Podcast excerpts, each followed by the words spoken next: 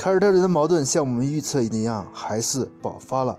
现在欧文既不摆正老大的地位，而且新秀也没有固定打谁的战术。现在主教练也不确定到底战术如何执行，而且每一个球员都在争抢球权，都想要发挥自己的特长。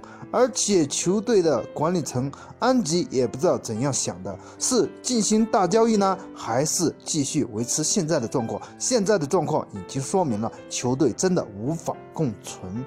如果你想要扶正新秀，那么请把欧文交易出去；如果你想让欧文当老大，那就给欧文该有的尊严。大家觉得呢？现在凯尔特人混成这个样子，简直令人唏嘘不已。我觉得凯尔特人。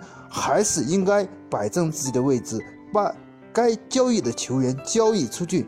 如果打战术，围绕谁做核心，应该趁早做决定，否则矛盾越来越大，更衣室的混乱也越来越多。那么，可能凯尔特人很多球员也不愿意留在这个地方。你觉得呢？欢迎大家踊跃的点赞评论，谢谢大家。